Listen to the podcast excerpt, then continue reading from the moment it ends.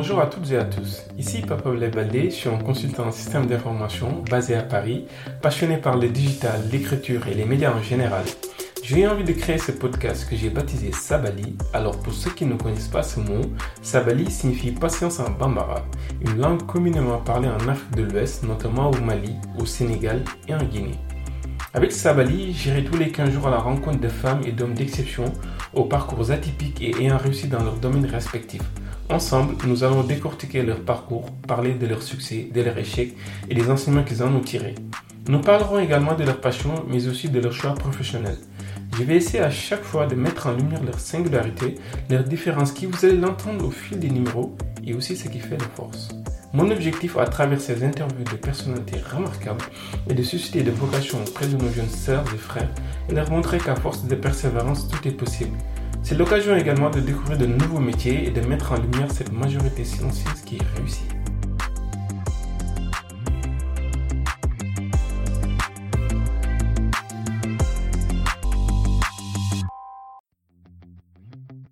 Pour ce nouvel épisode de Sabali, je reçois une fonceuse. Oui, mon invité Mintungai est une vraie fonceuse et elle m'en a fait la démonstration au cours de notre entretien. Un web média nommé Impulsion l'a défini comme, je cite, une femme non pas à plein temps, mais à temps plein. On peut croire que la vie parfois n'est pas un cadeau, mais elle en a fait une réussite. J'ai été très séduit par sa force de caractère et sa capacité à rendre toujours les choses belles telles qu'elles soient, et vous l'entendrez. Issue d'une famille d'ethnie Lébou, les pêcheurs, à Dakar, Minto a reçu une éducation très axée sur les valeurs humaines telles que l'entraide, l'amour à l'infini et le sens des responsabilités. Ces valeurs qu'elle définit comme prix. Mintou a suivi toute sa scolarité au Sénégal, notamment au lycée de jeunes filles John Fitzgerald Kennedy, bachelière en série littéraire et deux fois lauréate du concours général. Elle a poursuivi ses études supérieures en France, d'abord à l'université Paris 8, puis à l'université Sorbonne Nouvelle avec une double licence en communication et lettres modernes. Elle a ensuite intégré une école de commerce ISC Paris spécialiste des questions liées à l'assurance et la protection sociale sur lesquelles Mintou travaille désormais depuis une dizaine d'années. Aujourd'hui, elle est directrice assurance durable chez Actionable, un spécialiste du conseil en intelligence artificielle durable et responsable. Littéraire de formation, Mintou a su démystifier toutes ces problématiques techniques liées à l'assurance et à l'intelligence artificielle. D'ailleurs, elle nous en a fait une belle vulgarisation que je vous invite à écouter. Ensemble, nous avons évoqué Énergie Femme qu'elle a créé en 2015, qui est un réseau professionnel féminin qui promeut l'ambition des femmes et les accompagne à atteindre leurs objectifs professionnels. Mintou a partagé avec nous sa vision du féminisme ou encore ses lectures. Je ne vous en dis pas plus et laisse place à mon invité, Mintou Ndiaye. Bonne écoute.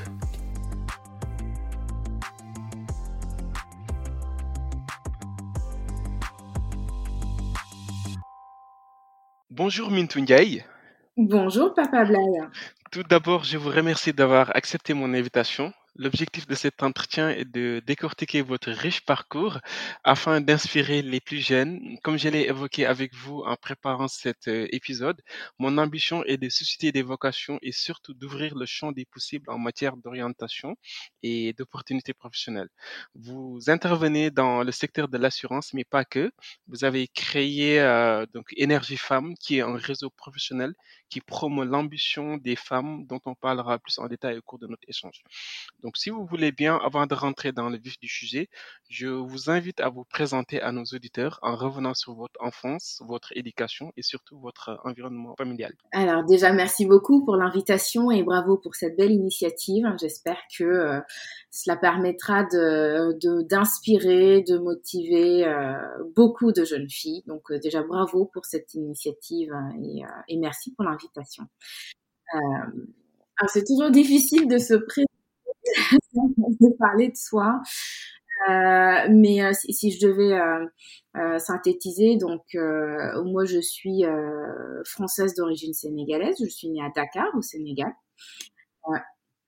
J'ai grandi là-bas jusqu'à mes 17-18 ans avant d'arriver d'arriver en France et dans un dans un milieu assez assez modeste mais très bienveillant, convivial et, je pense que ça ça fait partie des facteurs qui m'ont poussé aussi à, à aller de l'avant avec un papa professeur. Euh, et une maman qui était plutôt euh, commerçante et femme d'affaires, mais vraiment un cadre assez, euh, oui, je pense que c'est vraiment le terme bienveillant et rigoureux. Donc, bon, après, elle n'avait pas beaucoup de mérite, mais j'étais bonne élève. ok. Et, et, en termes d'environnement, voilà, je pense que j'ai eu la chance d'avoir une famille et des proches qui m'ont toujours soutenue ça, euh, justement, en lien avec le côté euh, jeune fille, etc., ce sont quand même des choses qui mettent en confiance. Nous, on est deux filles. Donc déjà, on n'avait pas de garçons à qui se comparer. Euh, et on ne voyait pas, en fait, la, la, différence entre les garçons et les filles dans ce... Et c'est pour ça que je parle vraiment de milieu, parce que c'est... Il y a beaucoup de diversité dans les pays. Mais j'ai eu la chance d'être dans un cadre familial où on nous a éduqués sans faire de différence ou de distinction. Euh, et ça, je pense qu'en termes de, euh, d'état d'esprit, ça change aussi beaucoup de choses. C'est, on ne on, on s'est jamais euh, censuré et ma mère nous a toujours dit je, je vous élève comme si j'élevais des hommes. Donc vous, voilà, vous n'êtes pas des petites choses fragiles. Et ça, je pense que c'est c'est quand même très très important. Donc c'est ça que je peux dire sur le côté enfance. Et euh, après, parcours assez générique, hein, j'ai été, à l'école, dans un lycée de jeunes filles à Dakar. Hein, le lycée, Où ça?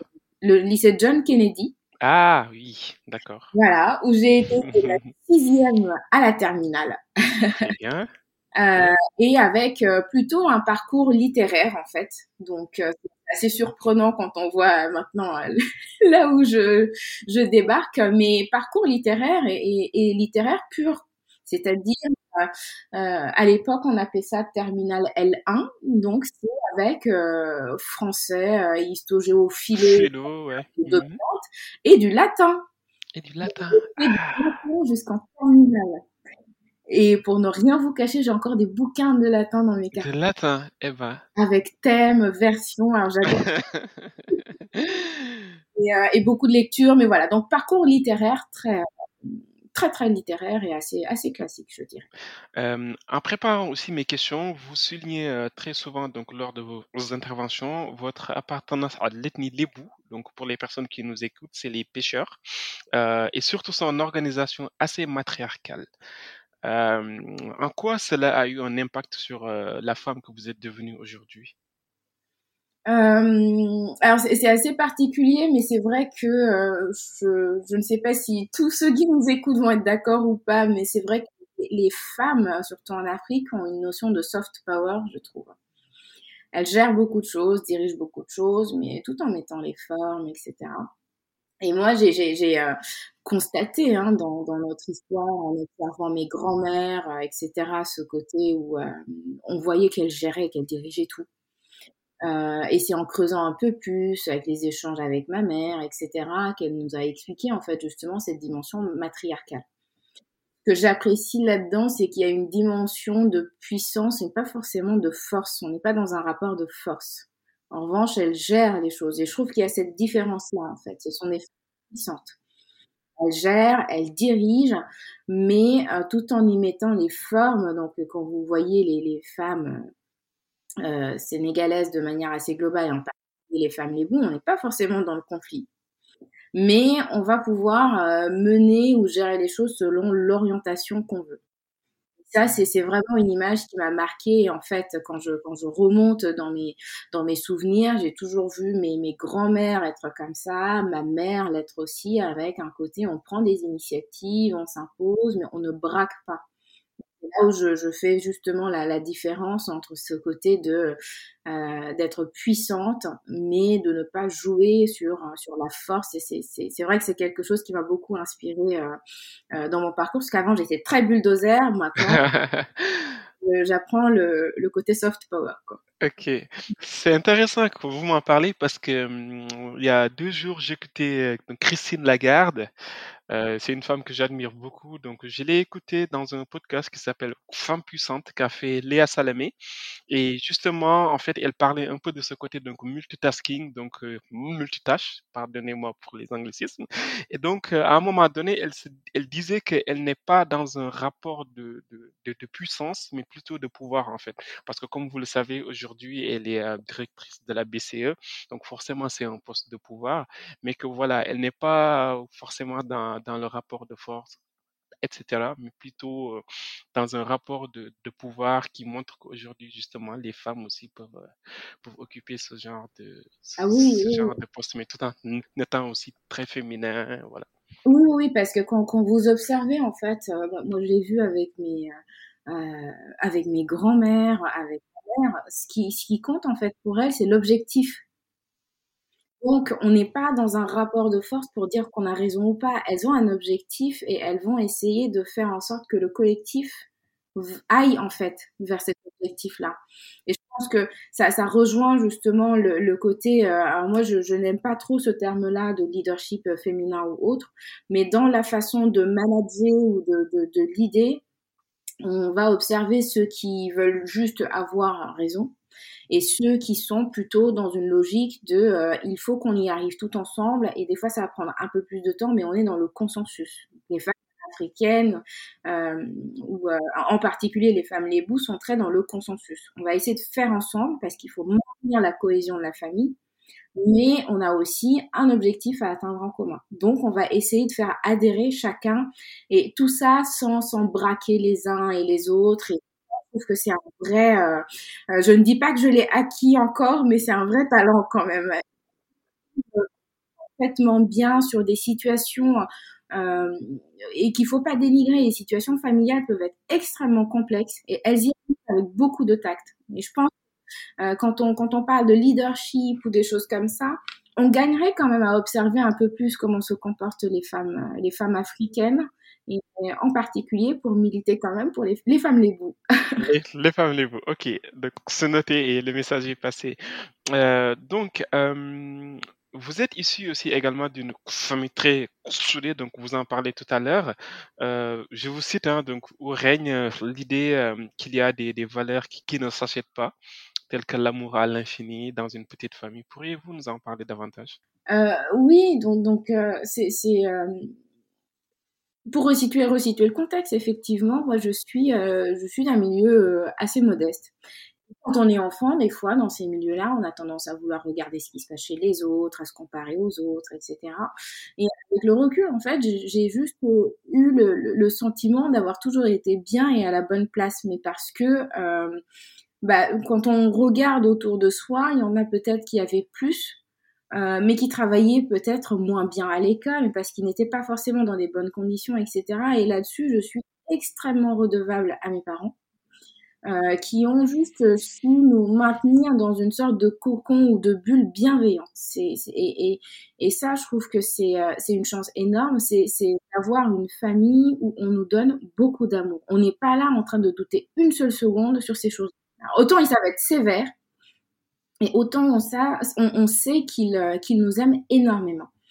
Et en fait, ce sont des, petites choses comme ça. Et maintenant que j'ai euh, que je, vis en France, etc., je pense que ça c'est peut-être mon petit trésor que j'ai vraiment gardé au fond de moi, c'est qu'il y a des choses qui ne s'achètent pas. Ça peut être l'amour, hein, mais infini qu'on peut avoir euh, envers tout le monde. Quand on aime les gens, ben on les aime. Et quand on les aime, on leur dit. Euh, et de, voir le bon côté des choses à chaque fois. On peut se lever, il pleut, il fait moche, etc. Ça, c'est une vision. L'autre vision, c'est de se dire, bah, déjà, je suis réveillée, je suis en bonne santé, j'avais plein de choses à faire aujourd'hui, bah, on va s'y Et je pense que cet état d'esprit-là, il tient pas à grand-chose finalement, mais il ne s'achète pas non plus.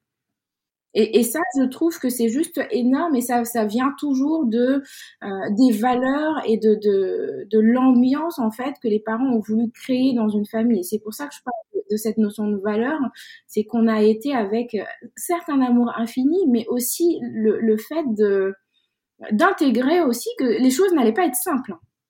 Ce n'est pas simple, ce n'est pas facile, euh, mais ça peut être très beau.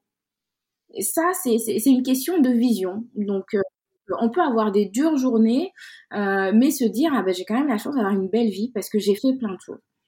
euh, des fois, ça ne va pas dans notre sens. Bah, ok, c'est grave. On tombe, on se relève, mais en gardant toujours ce, bah, cette motivation, cette persévérance et, de, oui, de ne pas trop douter de soi non plus, en fait. Et je pense que l'amour que les parents nous donnent, ça permet aussi de garder une certaine confiance en soi. C'est vrai. Je confirme. Euh, en tout cas, c'est très appréciable. Euh, donc euh, oui, pour reprendre un peu donc votre parcours, donc vous êtes arrivé en France à l'âge de 17 ans, donc juste après le bac et deux fois lauréate de concours général, bravo.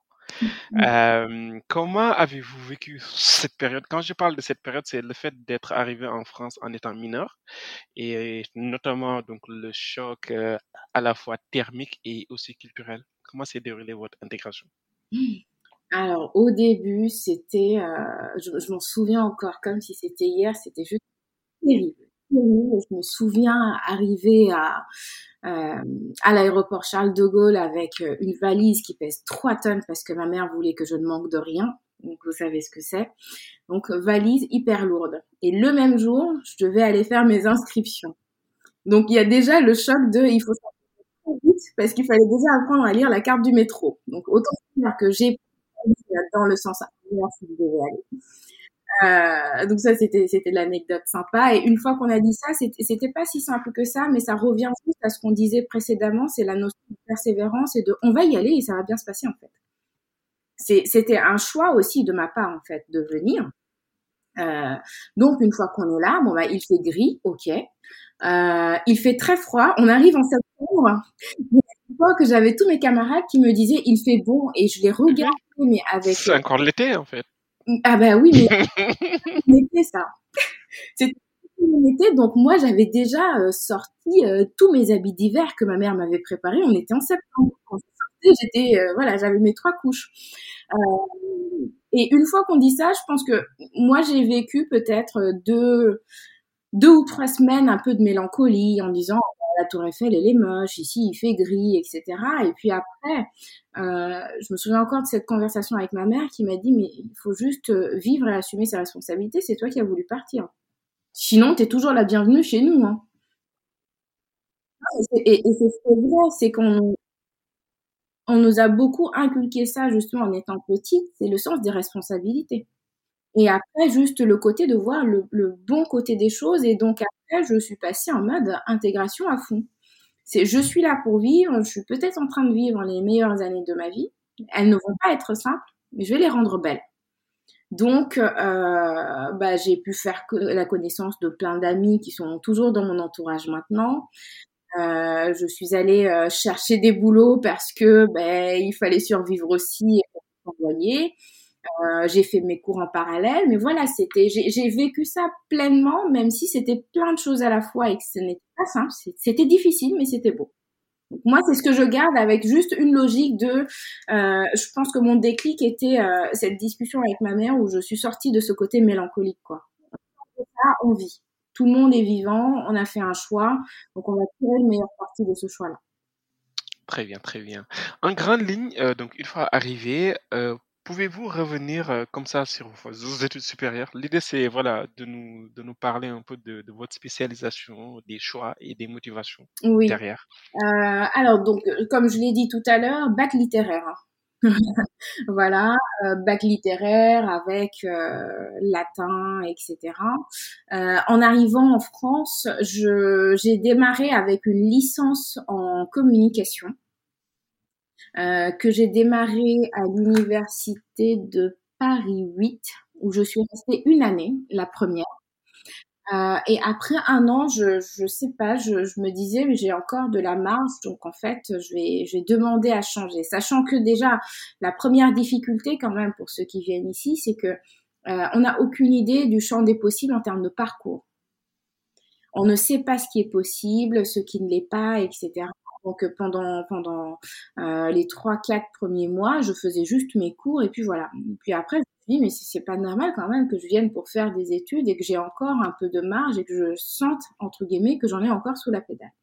Donc j'ai commencé à regarder et je me suis dit bah, je vais je vais demander une, un transfert. Et je suis allée faire une double licence, du coup, en lettres modernes et communication à la Sorbonne, à la Sorbonne Nouvelle. Euh, mais encore une fois, et, là j'insiste vraiment là-dessus, si, si on veut être aligné avec ce podcast, c'est vraiment ce côté de chercher euh, et de faire énormément de recherches sur tout ce qui est possible en termes de parcours, parce que des fois on l'ignore. On l'ignore vraiment, et, et euh, surtout quand on quand on n'a pas fait sa scolarité euh, euh, en France, on ne sait pas tout ce qui se tout ce qui est possible en fait pour nous. Et donc une fois que j'ai fini en fait ma double licence, j'ai commencé à regarder donc des formations, des masters, etc. Et puis j'avais vu aussi pas mal d'écoles de commerce et de management. Je me suis dit bon, euh, en fait on va tenter, on va, tenter, on va y aller. J'ai passé les, euh, concours euh, et j'ai été reçue à l'ISC Paris pour un master, un master en marketing et stratégie. Et la petite anecdote qui était sympa que euh, j'ai bossé énormément pour préparer le concours. Et ensuite, j'ai été reçue au concours, donc super nouvelle. Et quand ils m'envoient les documents, je découvre que l'école est payante. Ah bah oui. ah bah oui. Mais euh, les écoles de commerce, c'est ah très cher pour les personnes qui nous écoutent. Exactement. Et c'est en ça que je dis se renseigner, se renseigner avant, etc. Donc la bonne nouvelle, c'est que j'étais reçue. La mauvaise, c'est que bah, fallait payer. Et euh, donc je reviens pas sur euh, sur le euh, le côté famille modeste et, et, et, là en fait je me dis ok Houston on a un problème. Qu'est-ce qu'on fait? Bah en fait on va juste faire comme on, on nous l'a appris jusqu'ici on va mettre un pied devant l'autre donc euh, l'école c'est validé super. Bah maintenant il va falloir financer l'école bah on va bosser. Donc euh, j'avais c'était une époque où j'avais je crois deux deux boulots en plus de mes études. Et, euh, et j'ai le souvenir de mes réveils euh, avec les yeux qui piquent le dimanche à 4h30 parce que je travaillais dans un magasin de chaussures qui se situait dans une gare. Euh, et il fallait y être, et c'est moi qui faisais l'ouverture, je crois, fallait y être pour 6h, 6h du matin. Et, et à l'époque, j'habitais en banlieue en plus, donc, bah, donc je faisais ma journée du dimanche où je bossais. Euh, et ma journée du samedi d'ailleurs, sachant qu'en fait, et là c'est vraiment une parenthèse quand on parle de, ce contexte avec les premières lignes, deuxième ligne, etc. Les métiers de commerce, c'est pas si simple parce qu'on se rend compte, mais on est debout toute la journée. En fait, quand on a l'alternative d'être euh, entre debout et assis, on se rend pas compte que c'est un luxe. Donc debout toute la journée le samedi, euh, pareil le dimanche euh, jusqu'à 13h, 14h, et après j'enchaînais avec la bibliothèque. Et puis, euh, bah, vu que c'était une école de commerce, bah, moi, mon but, c'était aussi d'en profiter à fond. Donc, euh, je me disais pas non aux soirées non plus. Je, je essayer de voir mes potes. C'est là où je, euh, je reviens sur ça peut être dur, mais beau. C'est beau parce que c'est de très beaux souvenirs. C'est beau parce que dans tous les cas, de toute façon, la, la journée, elle dure 24 heures. Après, c'est à nous de choisir ce qu'on en fait. Aujourd'hui, j'en garde de très très beaux souvenirs et je regrette pas, même si c'était euh, à la fois physiquement et mentalement très euh, très dur. Si vous voulez bien, Mintou, euh, on va aborder vos expériences professionnelles. Mais avant cela, pourquoi avoir choisi le domaine de l'assurance, un domaine finalement très orienté vers la protection sociale Est-ce dû à votre éducation et l'entraide héritée du Sénégal? Euh, alors pourquoi les assurances? Alors j'ai toujours aimé les services financiers, tout ce qui est banque et assurance. Mais euh, je pense que je me suis, euh, enfin je pense, je, me suis auto-censurée ou en tout cas j'avais peur de des maths et tout ça. Donc pour revenir sur le sur le sur cette partie à l'école, j'étais quasiment euh, systématiquement soit la première, soit la deuxième. Mais il y avait, euh, et j'en ai encore le souvenir maintenant, deux matières où je faisais vraiment service minimum. Quoi. Ok. Lesquelles Et j'étais autour de euh, euh, entre 12 et 14 en maths et, Ah. euh, et, et 12 et 14 en éducation physique et sportive. Ça Là, va. j'étais vraiment un service, non mais service minimum parce que des fois ça peut être la moyenne, etc. Donc des fois euh, ça, ça faisait sourire ma mère, mais je faisais mes petits calculs d'apothicaire parce que je voulais juste être au-dessus pour ne pas être pénalisée pour tout le reste. Autant exceller sur tout le reste, mais ces deux-là, voilà. Euh, mais les services financiers, c'est quelque chose que j'ai toujours euh, apprécié. Et ayant fait en fait un bac littéraire et tout ce qui va avec, bah, normal, je ne vais pas aller faire euh, maths sup. Donc, euh, je me suis dit que le meilleur moyen de rentrer dans le secteur, hein, c'était peut-être par d'autres euh, d'autres portes comme le marketing, euh, la stratégie, etc. Donc, d'où le master. Et en fait, une fois qu'on a que j'avais fait mon master, moi, j'avais choisi la possibilité de faire une sorte d'alternance. Et déjà, dès mon alternance en termes de recherche, je ne ciblais que les banques et les assurances. Alors, pourquoi pense que ce serait quand même assez bizarre de dire que j'avais une vocation d'assureuse dès mes 7 ans, mais euh, mais il y avait quand même ce oui peut-être une sorte de fascination du milieu financier et puis après quand j'ai eu plusieurs propositions entre banque et assurance, j'ai choisi l'assurance parce que j'étais convaincue de son sens et jusqu'à présent je le suis.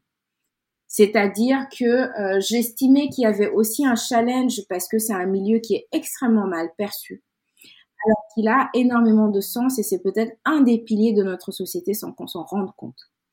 Et donc, euh, quand je suis, j'ai démarré, bah, je, découvrais, c'est-à-dire que j'avais mes compétences, mes capacités en marketing, communication, etc.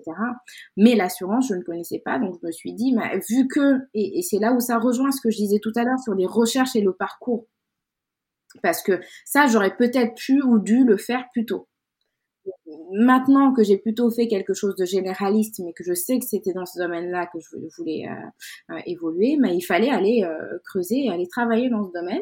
J'ai démarré avec un premier poste en tant que chef de projet chez AXA. où j'ai été extrêmement bien accueillie et j'ai appris en fait sur le tas. en étant sur des sujets donc de santé, prévoyance, tout ce qui est assurance de particuliers. Euh, et après cette première expérience-là, donc il y a toujours la question de, du CDI, de l'orientation, etc.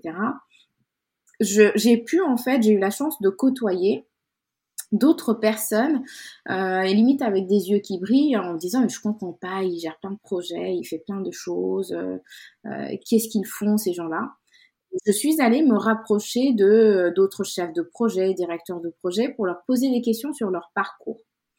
C'est là qu'ils m'ont expliqué qu'en fait, eux, ils travaillent dans les assurances, mais ils sont plutôt dans la dimension conseil. Et euh, ça, je pense que j'ai eu deux ou trois entretiens dont je me souviens encore sur ces sujets-là qui m'ont vraiment fait dire c'est euh, c'est peut-être là où je veux aller parce que quand on est quand on travaille en interne, on peut se retrouver sur un même sujet pendant euh, beaucoup de beaucoup de temps pendant six mois, pendant un an. Ce sont des projets qui prennent du temps. Et l'assurance, c'est un, un, un, domaine où on est sur du temps long. Donc les projets peuvent être longs.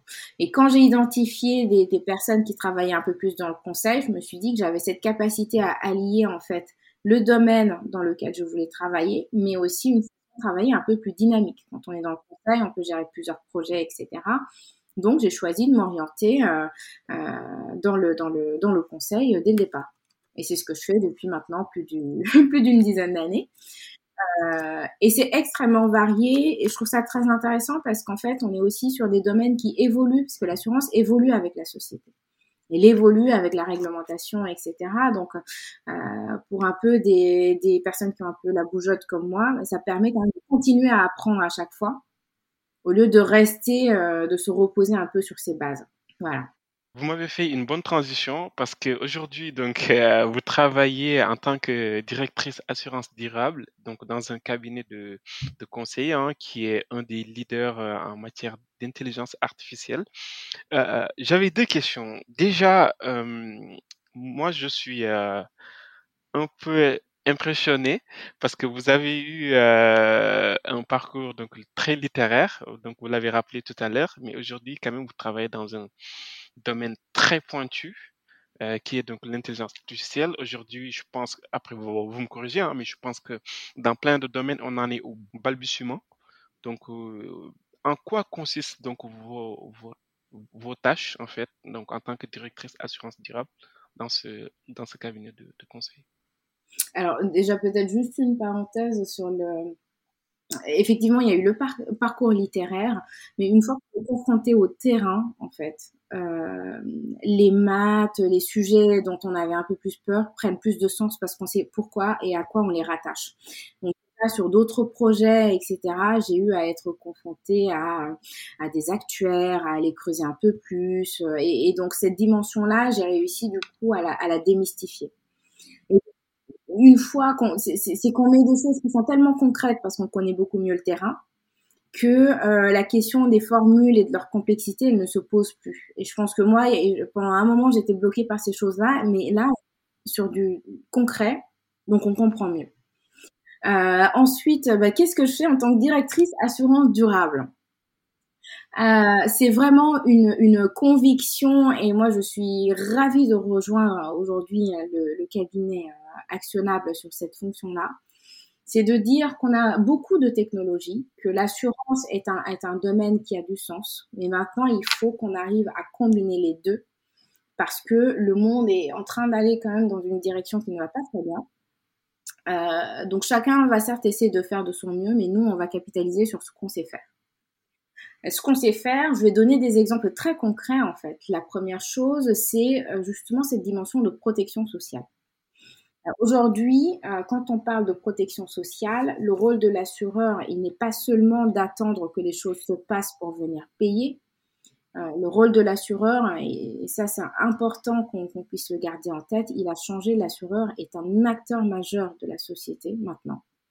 Euh, et il est impliqué dans les enjeux sociétaux, donc il y a aussi une dimension de prévention qui est assez forte.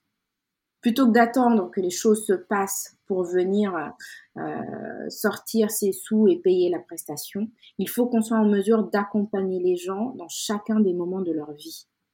Et aujourd'hui, on a des technologies qui nous permettent ça, notamment l'intelligence artificielle. C'est de dire, au lieu d'attendre qu'une personne soit dépendante, je vais peut-être activer tout ce que j'ai comme information, comme données, comme moyen de prévention, pour peut-être que ça arrive un peu plus tard. Je ne dis pas qu'on peut le supprimer, mais au moins on peut le retarder. Et sur d'autres types de choses, des fragilités, on, on, travaille beaucoup sur la dimension, par exemple, de fragilité euh, euh, médicale ou encore de fragilité financière. C'est en fonction des données comment on arrive à prédire que bah, Monsieur Dupont, euh, c'est la troisième fois qu'il nous envoie un arrêt maladie, il y a peut-être un problème. Plutôt que d'attendre qu'il nous envoie un arrêt de longue maladie la quatrième fois, on va voir dans quelle mesure on peut l'aider. Et en général, ce sont deux choses qui sont liées, c'est-à-dire que quand on est fragile médicalement, très souvent, malheureusement, on est aussi fragile financièrement. Et donc, le fait d'être en mesure de faire des prédictions sur ces sujets, ça permet aussi, euh, j'aime pas le terme, mais j'en trouve pas d'autre, d'optimiser, en tout cas d'améliorer toute la chaîne de valeur. J'essaye d'empêcher que la personne, elle tombe gravement malade. Donc, j'essaye d'empêcher qu'elle soit en arrêt maladie. Et donc, bah, parce qu'après, une personne qui en arrêt maladie euh, ou en longue maladie, euh, il y a peut-être des baisses de ressources, elle avait peut-être un prêt à payer, etc. Et tout ça est lié, en fait. Et c'est en ça que la technologie peut avoir un sens. C'est qu'on est, si on est capable de prédire, euh, d'être fiable, il faut qu'on l'utilise en fait à bon escient. Et c'est ce qu'on essaye de faire. Et le deuxième exemple que j'ai en tête, euh, c'est tout ce qui est en lien avec le climat aujourd'hui. Je ne parle pas de météo, je parle de climat. La météo, c'est ce qui va se passer demain, il va faire etc. Le climat, n'est pas en train d'aller dans la bonne direction en ce moment. Et, sur ces sujets-là, il faut aussi qu'on puisse accompagner justement euh, les acteurs de la place. Ça peut être des assureurs, ça peut être des financiers, mais ça peut même être des, euh, euh, des personnes de, de l'énergie, de la construction, à s'adapter à ce qui va se passer. On est en train chacun de faire de notre mieux pour que ça ne se passe pas. On a aujourd'hui plusieurs scénarios.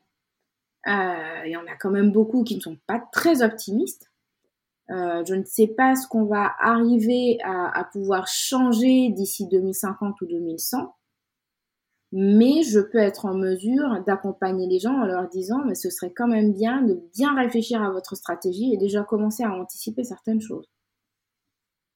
Donc euh, sur ça, on fait par exemple des projections climatiques ou des prédictions climatiques. Quel va être euh, l'impact de la sécheresse sur mon activité?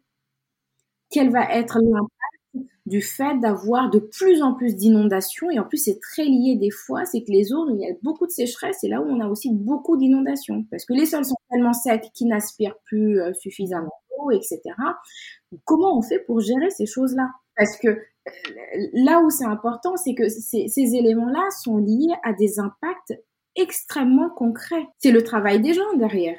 Et quand on en parle, on n'est pas juste sur une dimension écolo ou des choses comme ça. C'est vraiment important qu'on puisse accompagner les entreprises à avoir une vision sur ça parce que ça va impacter tout le monde. Euh, je dis n'importe quoi, mais aujourd'hui, je suis une entreprise qui travaille dans le bâtiment. J'ai récupéré euh, énormément de chantiers euh, sur des villes où en plus il y avait un taux de chômage assez élevé, donc je vais pouvoir faire travailler des gens, etc. C'est très bien mais en fait, finalement, bah, je vais devoir arrêter mes chantiers pendant six mois, peut-être parce qu'il fait trop chaud. Dans dix ans, dans vingt ans, peut-être qu'on sera sur des chaleurs tellement extrêmes que ces personnes-là ne pourront pas travailler. Donc, ce sont des choses, en fait, euh, je pense que c'est important qu'on les raccroche à chaque fois à des très concrets. Mais c'est pas juste des projections et des calculs, ça a des impacts sur notre quotidien, ça a des impacts sur les humains, ça a de l'impact sur leurs emplois et sur leur vie. Et c'est en ça que voilà cette dimension euh, assurantielle de prévoir, identifier, prédire, c'est important. Et l'intelligence artificielle nous aide énormément là-dessus. Parce qu'elle nous permet justement d'avoir une bonne euh, conjonction en fait des deux pour proposer des bonnes stratégies. On dit comme ça, ça peut être très éloigné, mais on essaye vraiment euh, de les raccrocher à des impacts très concrets. Vous êtes très forte parce qu'à chaque fois, vous me tendez la perche.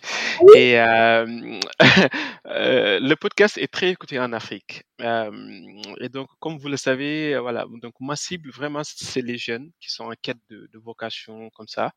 donc, à vous écouter, imaginez par exemple donc une jeune fille donc dans un village au Sénégal ou bien au Mali où je suis très écouté de plus en plus. Donc, un petit clin d'œil au Mali. Est-ce que vous pouvez nous faire, parce que j'aime beaucoup ça en fait, la vulgarisation, est-ce que vous pouvez nous expliquer en quelques mots c'est quoi l'assurance? Parce qu'en Afrique, comme vous le savez, bon, les choses ont tendance quand même à changer. L'assurance ne fait pas partie de notre culture, en fait. Nous, on est donc de la culture Yalbarn et tout. Donc, euh, est-ce que voilà, en quelques mots, est-ce que vous pouvez nous faire un peu de vulgarisation sur c'est quoi l'assurance? Et aussi un peu, vous avez commencé à en parler tout à l'heure, et je trouve ça très intéressant, mais aussi nous parler un peu de l'intelligence artificielle, parce qu'aujourd'hui aussi, c'est quelque chose qui fait un peu peur, en fait, aux gens. Euh, alors, ça va être très très simple d'expliquer l'assurance euh, à toute la population africaine, et je vais vraiment aller droit au but. Euh, l'assurance, c'est la tontine, messieurs. C'est la tontine. Je redis ça parce que des fois, on a tendance à vouloir raccrocher des termes très euh, qu'on va estimer comme étant extrêmement techniques, etc. Mais en fait, les Africains font de l'assurance depuis très longtemps. Pour, pour reboucler avec ce que je disais au début sur les sociétés matriarcales. Nos mères, qu'est-ce qu'elles faisaient Non, mais elles étaient toutes inscrites au moins à trois tontines. La tontine, c'est quoi le fonctionnement? Chacune donne 10 000 francs CFA. D'accord. Et après, en fonction de, euh, moi je me souviens à ma mère, ces organisations, c'est soit on, on, se dit chaque mois il y en a une qui récupère tout ce qu'on a collecté, soit les gens récupèrent tout ce qu'on a collecté en fonction des événements qui se passent. C'est ni plus ni moins que ça. Et l'assurance, c'est de la tontine améliorée. Pour vraiment l'expliquer aux Africains, parce que je pense qu'il faut employer les bons termes, en fait. Font de l'assurance tous les jours sans s'en rendre compte. Et c'est en ça que la dimension de protection sociale, euh, d'assurance, elle est importante en Afrique parce qu'on essaye de se, ils, essayent déjà de se protéger comme avec de la tontine. Il y a, plein d'initiatives de jeunes, des associations, et il y a toujours ce mécanisme avec un truc financier où on essaye de s'entraider. L'assurance, ce n'est ni plus ni moins que ça, mais avec une dimension plus large donc, on met un peu de technique derrière, etc., etc., parce qu'il faut être en mesure de soutenir les uns et les autres, mais ce n'est ni plus ni moins que ça. Si, si on veut être dans la vulgarisation, Je peux pas dire plus. Non, c'est juste ça. Et ce qu'il faut garder en tête maintenant, et ce qui est l'avantage de l'assurance pour peut-être les inciter à y aller un peu plus, c'est que quand on fait la tontine, on ne sait pas le risque en fait. Une tontine, euh, bon après on va on va couvrir entre guillemets des événements euh, qu'on sait plus ou moins, c'est-à-dire, euh, on va faire la tontine dans le quartier, et puis celle qui a euh, euh, son enfant qui, qui doit se marier, bah, c'est elle qui récupère. Ou celle qui a son enfant, enfin qui va devenir grand-mère, c'est elle qui récupère. Ok. Mais maintenant, je vais parler du truc le moins marrant, c'est celle qui a un décès. Le mariage et le baptême, on a pu les prédire, on a pu les anticiper. Mais le décès, on fait quoi? Ben, Le décès, elles se réunissent en cinq minutes, elles gèrent, elles sortent l'argent, elles aident. Et c'est là où l'assurance prend tout son sens. C'est pour gérer l'imprévu. C'est juste ça. C'est-à-dire que si on est dans un exemple très clair où le mois dernier, euh, c'est Madame Intel qui a récupéré toute la mise, mais une semaine après, bah, tout le monde n'a pas encore recotisé, si je reprends le phénomène de la tontine. Sauf qu'une semaine après, on a un décès. On fait quoi? C'est là où l'assurance, le principe d'assurance, il rentre en jeu. Et c'est là où j'insiste aussi pour bien sensibiliser les femmes africaines à aller s'assurer. Parce que ce sont les piliers de la société. Elles font déjà ce qu'elles peuvent avec les moyens qu'elles ont. Mais l'assurance est quelque chose qui va leur permettre peut-être de se sentir un peu plus sereines en couvrant leurs enfants, de la santé, pour de la prévoyance, etc. Alors, faut y aller petit à petit, mais euh, je pense que quand on prend la chose sous l'angle de la protection, elle comprend. Je dis beaucoup plus elle que il, mais, euh, mais voilà. On y reviendra, on, y reviendra, on, parlera des énergies femmes après. Et l'intelligence artificielle dans tout ça? Alors, l'intelligence artificielle, pour l'expliquer de manière simple, je, mais même en Afrique, hein, on se rend compte maintenant qu'on a tous euh, des téléphones, on a tous énormément d'informations qu'on collecte, qu'on donne, qu'on fournit. Euh, et, et, je pense qu'il y a aussi peut-être un stéréotype à déconstruire là-dessus, c'est qu'on pense, enfin tous les tous les Africains n'ont pas un, un Nokia 3310. Hein. Non, mais ils ont des applis, des choses, et c'est aussi l'occasion de valoriser toutes les initiatives qui se font actuellement en Afrique. Quand on est sur des bassins comme le Kenya, où ils sont en mesure d'aller euh, euh, récupérer des dons de sang, les livrer par drone à un hôpital, euh, il faut qu'on sorte un peu de ces clichés. donc l'intelligence artificielle, c'est tout simplement ce côté où on constate qu'il y a énormément de données aujourd'hui, qu'on ne peut plus se permettre juste de les stocker dans des serveurs comme dans les années 90 ou, euh, ou 70. Euh, donc, qu'est-ce qu'on fait? Bah, Il faut qu'on mette en place des mécanismes pour pouvoir gérer, collecter et traiter toute cette masse de données-là. Et ensuite, voir maintenant qu'on a des modèles, qu'on entraîne, etc., ce qu'on peut en tirer pour prédire, pour anticiper et pour vraiment, je pense qu'il faut pas, il faut pas la voir comme une menace, mais plutôt comme une aide c'est qu'aujourd'hui, on, parlait d'actuaire tout à l'heure, on ne peut pas se permettre de calculer une masse de données énorme, peu importe les moyens qu'on a, on ne tient plus avec un fichier Excel. Et l'intelligence artificielle, elle est vraiment là pour pouvoir justement collecter, engendrer toutes ces, données, mais aussi euh, qu'on puisse en sortir, en produire ce qu'on appelle des algorithmes. Et ce sont ces algorithmes qui vont nous prédire ce qu'on veut. Il faut juste raisonner de manière simple. J'ai une entrée et j'ai une sortie. En entrée, qu'est-ce que j'ai comme masse de données? En sortie, qu'est-ce que je veux avoir? Qu'est-ce que je peux prédire? Qu'est-ce que je veux sortir comme information qui va avoir un impact? Donc d'un côté, j'ai des données brutes et de l'autre côté, donc j'ai des données plus structurées, plus organisées pour justement prendre des décisions. C'est ça? Exactement ça. Ça peut aider à la fois à la prise de décision, à avoir une visibilité plus claire d'une situation, mais il faut le voir comme un champ des possibles. Et euh, aujourd'hui, il y a beaucoup de sujets sur justement le fait de la fiabiliser, etc. Et je pense que ça va attendre de plus en plus dans cette logique-là. Donc, ça permettra aussi de mieux sécuriser le grand public. Très bien, très bien. C'est très clair en tout cas pour moi. Euh, juste aussi une question. Qu'est-ce qui vous anime au jour le jour à exercer ce métier? Mmh. Qu'est-ce qui m'anime? Euh, déjà de changer les choses, mais juste à mon échelle. Chacun fait ce qu'il peut. Mais me lever et faire ce que je peux, c'est déjà pas mal. C'est déjà pas mal, ouais. Je pense qu'il y a pas, on n'a pas de, de euh, il n'y a pas besoin d'avoir une vocation de dingue, mais juste faire des choses et les faire bien et savoir pourquoi on les fait. Si chacun arrive à faire ça, on sera peut-être dans une dynamique collective euh, améliorée. Améliorée, j'aime bien le mot. Euh, Mintou, on va arriver à la partie du podcast euh, la plus fun, où je pose euh, des questions plutôt personnelles.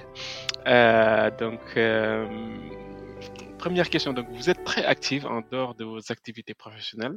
Et justement, quelque chose a attiré mon attention. Vous avez initié le réseau professionnel Énergie Femmes.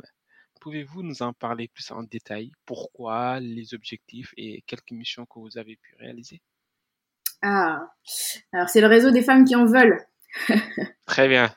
Euh, à travers ce réseau, en fait, le, le, le but était de, de réunir des femmes qui ont déjà de l'ambition, mais de, de les, de, d'essayer d'entretenir cette dynamique positive.